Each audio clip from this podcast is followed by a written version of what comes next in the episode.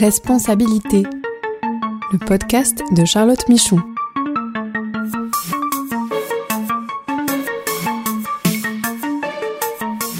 Droits humains pour comprendre les nouvelles obligations des entreprises.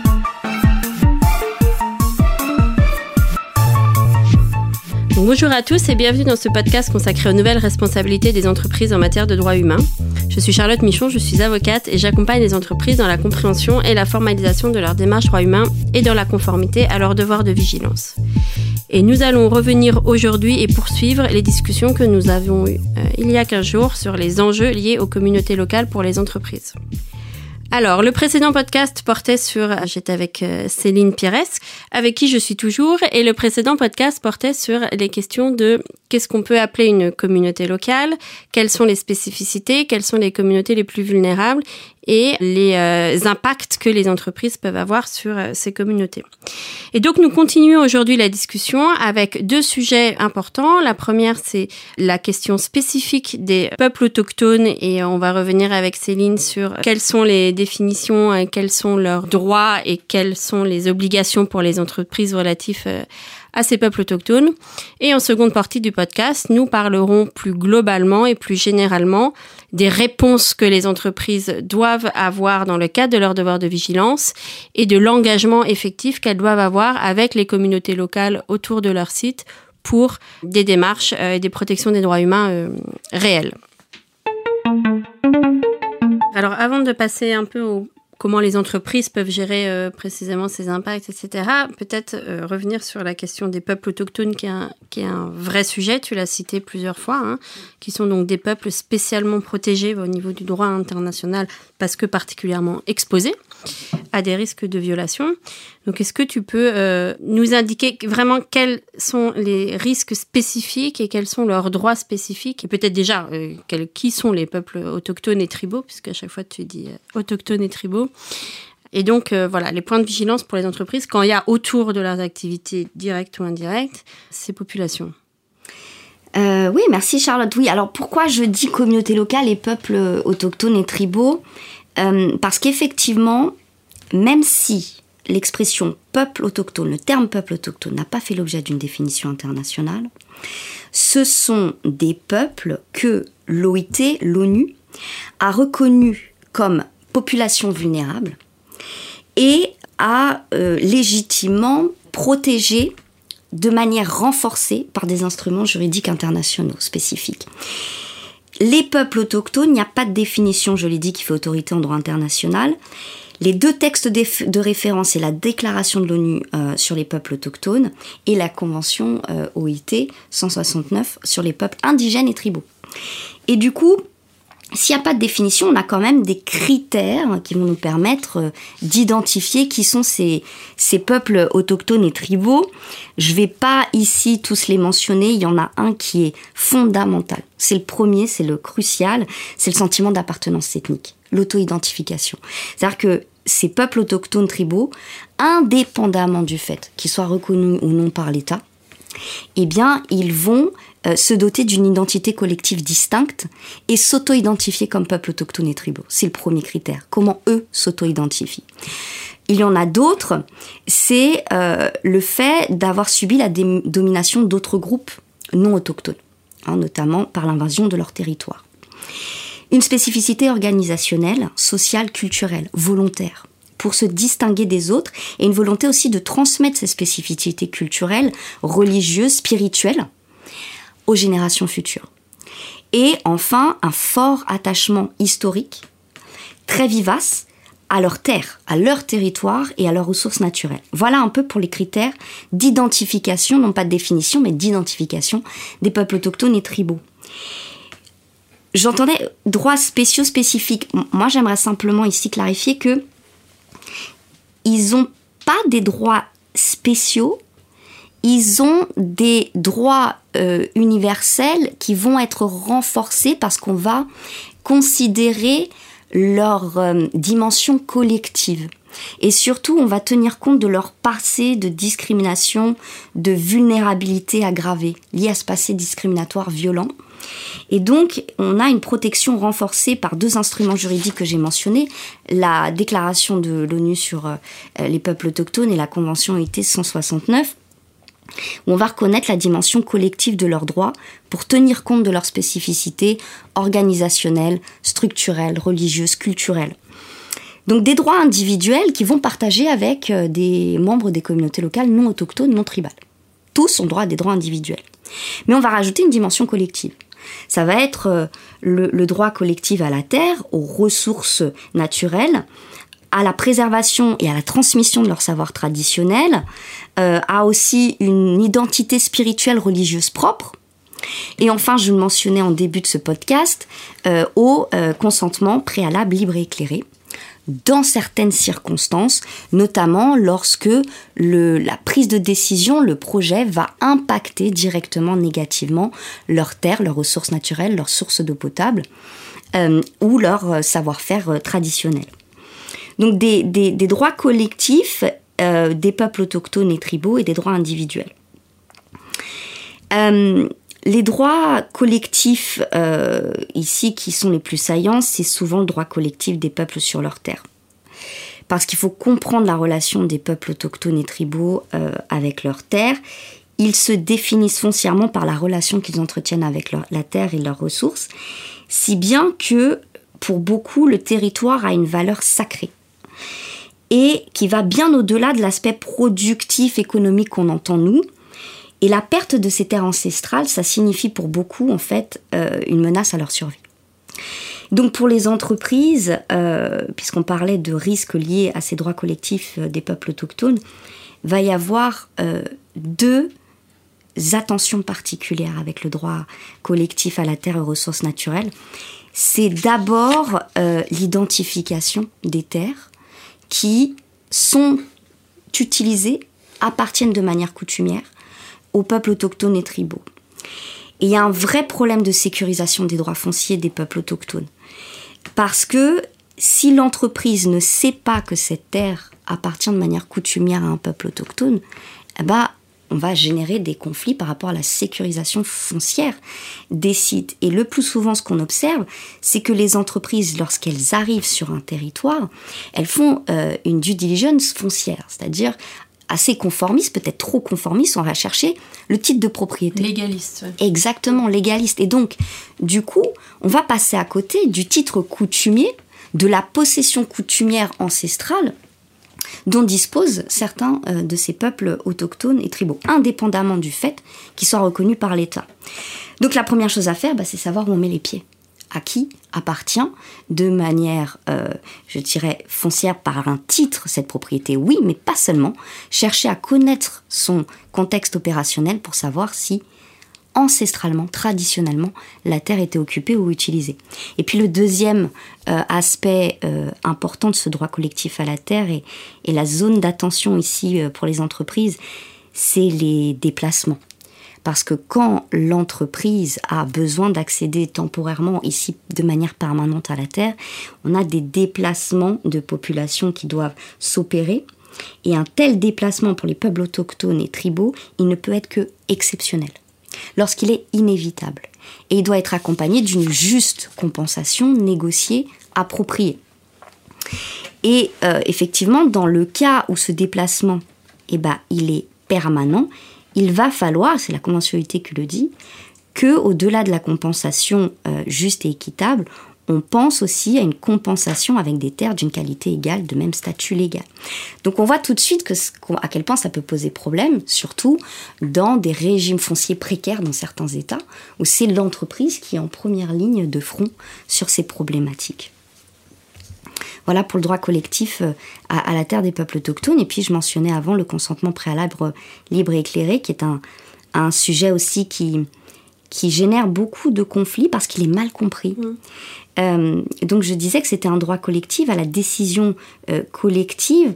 On dit préalable parce que c'est euh, la décision des peuples autochtones et tribaux avant toute autorisation de début d'activité. Et aussi quand le projet est modifié hein, en, cours de, en cours de développement. Et c'est aussi le respect des processus de consultation, le respect de la manière dont les peuples autochtones et tribaux veulent se concerter qui n'est pas forcément le même temps que nous on a. Libre parce qu'il doit être euh, exprimé sans contrainte, sans intimidation, sans manipulation. Informé, et là c'est le point qui cristallise les tensions, ça veut dire quoi informer? Est-ce que c'est juste une réunion où on expose finalement le projet et dans ses grandes lignes C'est véritablement euh, la transmission des impacts du projet avec ses avantages, mais aussi potentiellement ses impacts négatifs? Et donc on va transmettre, voire même l'évaluation préliminaire de faisabilité, l'audit environnemental et social. C'est ça, une information éclairée dans une langue, dans un format qui est compréhensible pour ces peuples autochtones euh, et tribaux.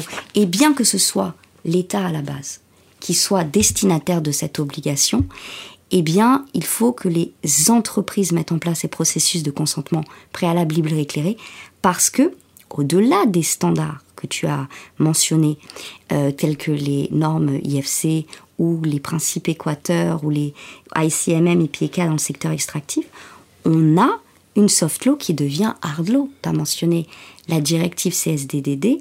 Aujourd'hui, le consentement préalable libre éclairé, c'est un droit reconnu qui doit être euh, implémenté, respecté par les entreprises avec une mention spécifique aussi bien dans la directive CSRD que dans la directive CSDD. Merci beaucoup. Et donc, pour finir, après ce, beau euh, panorama, et merci beaucoup pour tous tes éléments d'expertise, quels sont pour toi, et lorsque tu accompagnes les entreprises, les fondamentaux pour un, engagement, et je vais plus loin que le dialogue, hein, pour un engagement effectif euh, avec les communautés locales? J'aime beaucoup le terme engagement effectif euh, parce que il faut sortir effectivement de la logique un d'assistanat et deux euh, d'information ponctuelle. Et donc, qu'est-ce qu'on attend des entreprises? On a cité l'obligation aujourd'hui hein, de respecter les droits des, des, communautés locales, des peuples autochtones, avec un, des instruments juridiques qui évoluent vers le droit dur. J'ai envie de te dire que j'ai envie de présenter ce qu'on attend des entreprises par un triptyque. Savoir-faire, savoir-être, faire savoir. On va commencer par le faire savoir. Il faut que l'entreprise, par un engagement politique clair, hein, une politique droit humain ou une politique euh, spécifique communauté locale, peuple autochtone, tribaux, eh bien, il va falloir qu'elle montre son engagement explicite à respecter d'abord les droits des communautés locales et spécifiquement euh, des peuples autochtones et tribaux tout au long de sa chaîne de valeur, y compris le consentement préalable libre et éclairé. Pourquoi c'est important? Parce qu'il faut sortir de l'exotisme. Là, là où les communautés locales, aujourd'hui, elles sont conseillées. Elles sont guidées par des ONG qui ont l'expertise pour les guider. Et elles lisent les politiques droits humains, les communications officielles. Donc cet engagement politique clair de l'entreprise, elle va faire passer le message. On vous reconnaît comme partie prenante clé dans notre dialogue partie prenante. Et jusqu'à présent, on sait que le dialogue avec les communautés locales, c'était le parent pauvre des dialogues parties prenantes. Donc on vous reconnaît, on reconnaît que nos activités nos activités propres, les activités de nos partenaires commerciaux, fournisseurs tout au long de la chaîne de valeur, peuvent impacter négativement votre euh, écosystème social, économique, environnemental, et on reconnaît qu'on peut être à l'origine de différents. Pourquoi c'est important? Parce que ça va forger le respect qui va créer la confiance cet engagement politique clair. Créer la confiance pour permettre ce qu'on appelle la licence sociale d'opérer, qui est finalement l'acceptabilité sociale du projet. Donc un savoir euh, un faire savoir, pardon.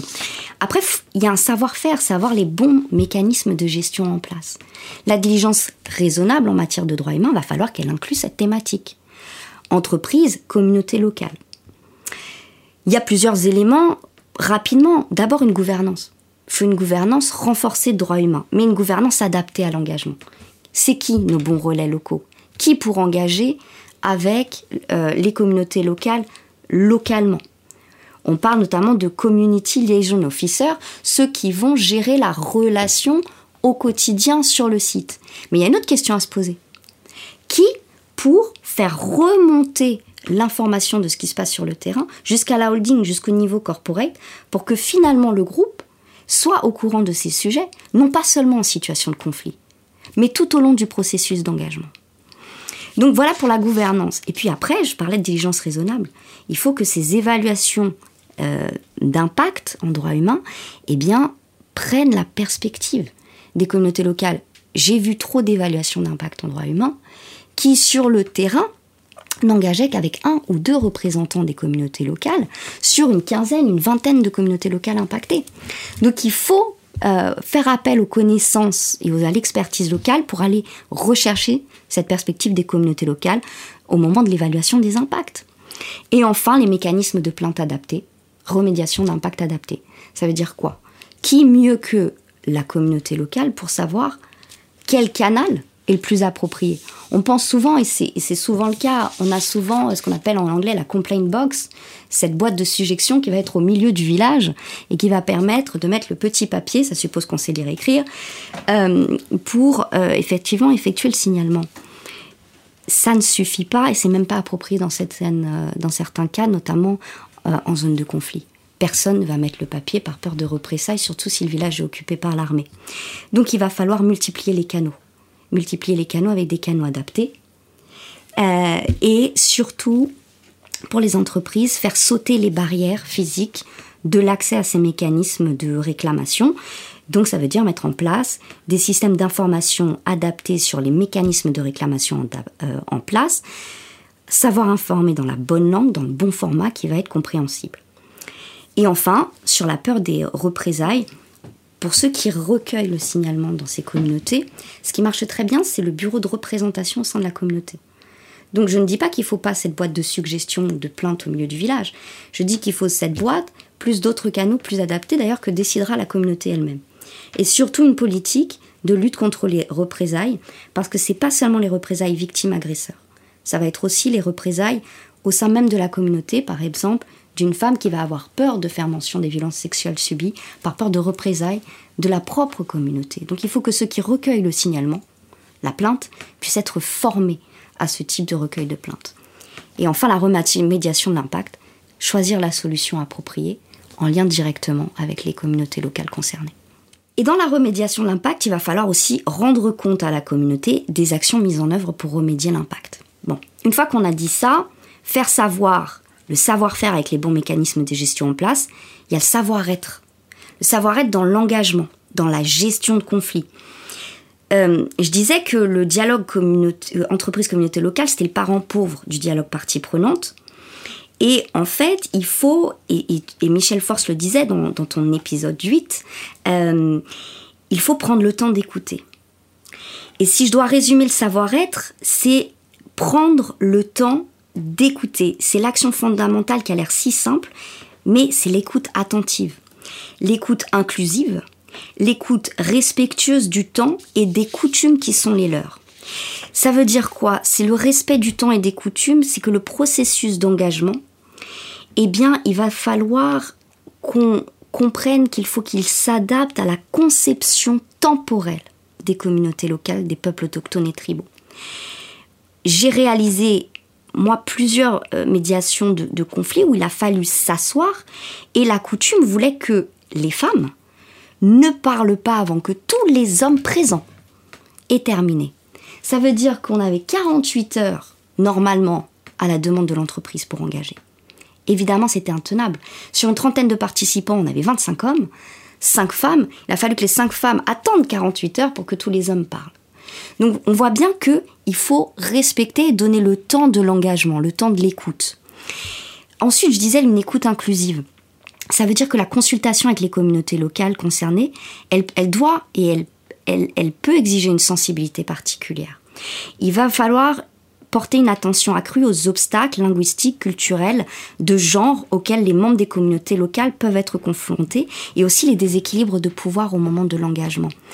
Donc une écoute inclusive, on va devoir cibler les efforts pour aller chercher les sans-voix, inclure dans le processus les sans-voix, les femmes, les jeunes, les plus anciens, euh, ceux qui sont atteints par exemple de, maladies ou de handicap et encourager donc une participation beaucoup plus large, beaucoup plus étendue que les leaders communautaires. Et enfin, c'est l'engagement légitime et quotidien. Il ne faut pas confondre représentativité des intérêts et légitimité dans la représentation. Il faut engager quotidiennement, tu, mentionnais un engagement euh, participatif, significatif, il faut que cet engagement se fasse au-delà des leaders représentant légitimement les intérêts, avec les membres de la communauté. Il y a des bonnes pratiques très intéressantes dans le secteur minier, notamment euh, Newmont, qui a fait un forum de l'engagement. Et dans ce forum de l'engagement, on retrouvait les leaders, on retrouvait les femmes qui avaient un rôle dans la communauté, ce qu'on appelait euh, les queens, hein, les, femmes reines, et euh, des délégués qui représentaient les intérêts des, personnes plus âgées ou les plus jeunes. Donc il faut trouver un moyen d'inclure effectivement ces, groupes plus vulnérables pour que l'écoute soit inclusive. Et au moment d'engager, il faut comprendre que les femmes, elles ne sont pas disponibles à toute heure celles qui vont chercher l'eau, celles qui éduquent les enfants. Donc il faut l'heure de l'engagement aussi dont ils font tenir compte. Voilà en somme pour euh, le, savoir-être au moment de l'engagement. Donc je rappelle le, petit, le triptyque, c'est faire savoir, savoir-faire, savoir-être. Et avec ça, normalement, on prévient les conflits et lorsqu'il y a conflit, on prévient l'escalade des conflits avant qu'il soit trop tard. Voilà ce que ce que je voulais dire pour euh, cette dernière partie. Parfait, bon, très clair. Bon bah merci, merci beaucoup Céline. C'est fini pour aujourd'hui, donc on se retrouve dans 15 jours pour un nouveau podcast.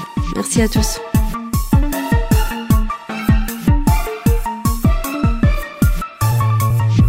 Ce podcast est proposé et présenté par Charlotte Michon. Pouvez la contacter sur LinkedIn pour plus d'informations produit par Amicus Radio, réalisé par Marin Hirsinger.